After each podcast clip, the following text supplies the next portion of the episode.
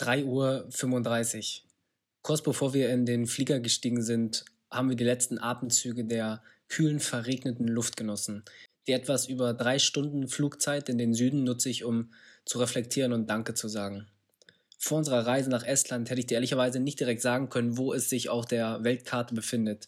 Heute verlassen wir das Land, inspiriert von einer digitalen Nation als sie 1991 ihre Unabhängigkeit von der Sowjetunion erlangt haben, fand eine digitale Revolution statt. Bitter nötig, da die Einwohner auf den über 2000 Inseln verstreut leben. Internet ist zum Grundrecht geworden. Das haben wir bei unserer Ankunft Mitte Juli bereits am Flughafen gemerkt. Das erste, das wir bei der Border Control gemacht haben, war es, uns die Bolt App runterzuladen und die Vorzüge des öffentlichen Transports in Tallinn zu nutzen. E-Scooter und Autos mieten zu günstigen Preisen oder eine 10 Minuten Taxifahrt zu unserer ersten Unterkunft für 3,20 Euro. Mein Ziel für Estland war es jetzt, da ich meine Firma Own Apparel hier wirtschaftlich umstrukturiere, nicht nur neue Geschäftspartner zu treffen, sondern auch die Kultur und den grundsätzlichen Vibe von dem Land kennenzulernen. Am ersten Tag erhalten wir von unseren guten Freunden, die zufällig auch gerade vor Ort waren, direkt eine Tour durch die mittelalterliche Altstadt, die einen charmanten Kontrast zu den wenigen Wolkenkratzern darstellt, die sich in Tallinn befinden. Für mich war es eine besondere Erfahrung, da ich vorher noch nie Kontakt mit russischer Geschichte oder Architektur gemacht habe. Du kannst dir Estland grundsätzlich vorstellen wie ein Mix aus Skandinavien und Sowjetunion. Auf der einen Seite süße Holzhütten mit Natur, Seen, Campingplätze, auf der anderen Seite alte, abgefuckte Plattenbauten und verlassene Militärstützpunkte. Plus das teils kühle Gemüt. Tatsächlich an unserem dritten Tag haben wir das erste Mal jemanden auf offener Straße lachen gesehen. Tallinn selbst ist nur eine kurze Überfahrt per Fähre von Helsinki entfernt und Strände am Stadtrand bieten einen tollen Blick auf die einzigartige Skyline. Nachdem ich aber alle Karten abgeholt und Termine erledigt habe, sind wir vorerst der Großstadt in die Natur entflohen, um das wahre Estland kennenzulernen. Genauer gesagt nach Kerde, einem kleinen Dorf mit mehr Kühen als Einwohnern, direkt an einem Naturschutzgebiet mit einem atemberaubenden Wanderweg durch den Sumpf. Trotz der suizidalen Pferdebremsen, die beim Sportmachen ununterbrochen an dir klebten, konnten wir die Zeit echt genießen. Morgens barfuß im Garten, frische Beeren fürs Frühstück pflücken und einfach die Stille der großen Weide mit Blick auf eine Kuhherde wahrnehmen. Seelenfrieden. Bevor wir dann Ende der Woche an die russische Grenze nach Nava zu meinem Ultramarathon gefahren sind. Das hast du ja bereits im letzten Post gehört. Die Übernachtung an der Startlinie im bequemen SUV unserer Vermieter hat uns das Gefühl der Freiheit im Auto schmackhaft gemacht und wir haben ihn uns direkt für die darauffolgende Woche für einen Roadtrip durch das ganze Land gemietet. Eine unvergessliche Zeit, die ich im nächsten Post Revue passieren lasse.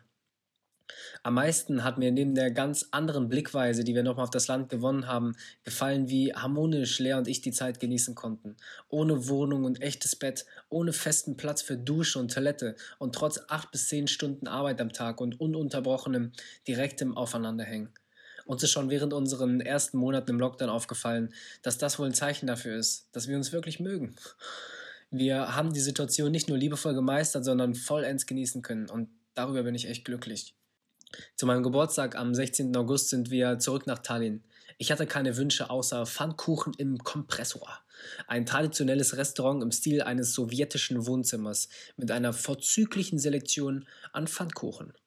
An dem Tag habe ich mich für Schokolade mit Eis entschieden. No hate.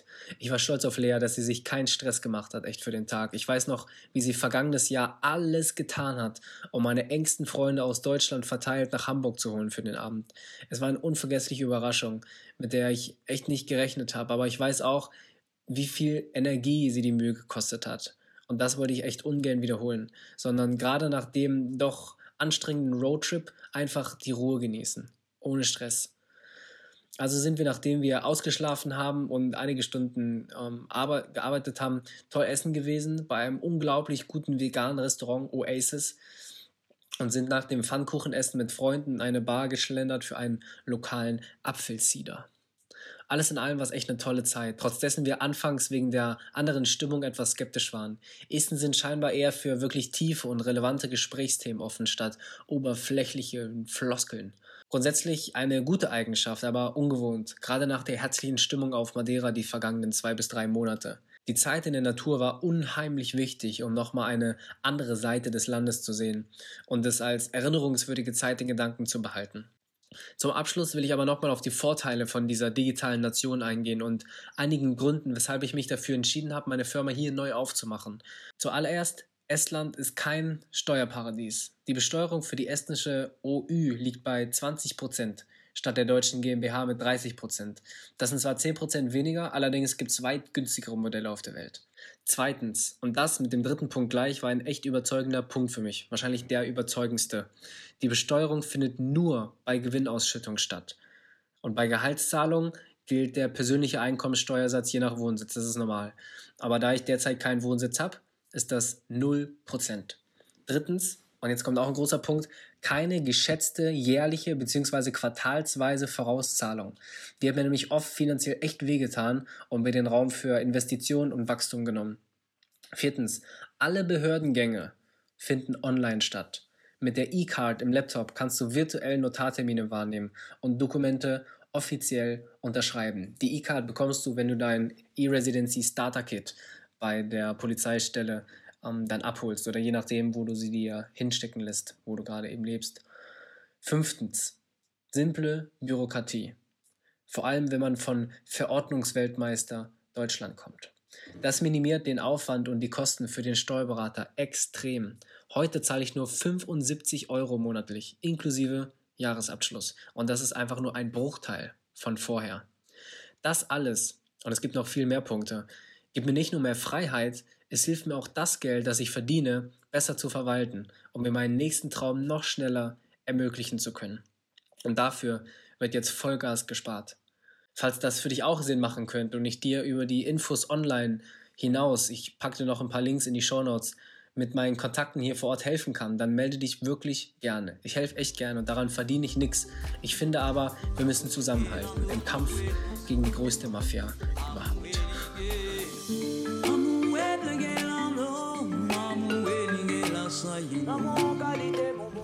Hello, it's me again. Ich wollte dir einfach nochmal Danke sagen für die Zeit, die du dir genommen hast, um die Folge anzuhören. Wenn sie dir gefallen hat, pack sie gerne in deine Instagram-Story und verlink mich at hendrik.now. Dort findest du mich auf Instagram und du kannst gerne meine DMs sliden, um Rückfragen dazu zu stellen zu der Folge oder einfach konstruktive Kritik zu teilen oder einfach Liebe.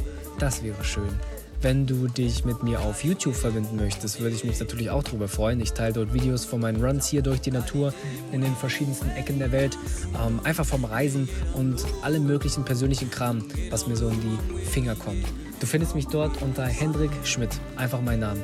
Also, bis bald. Bis zur nächsten Folge. Ciao.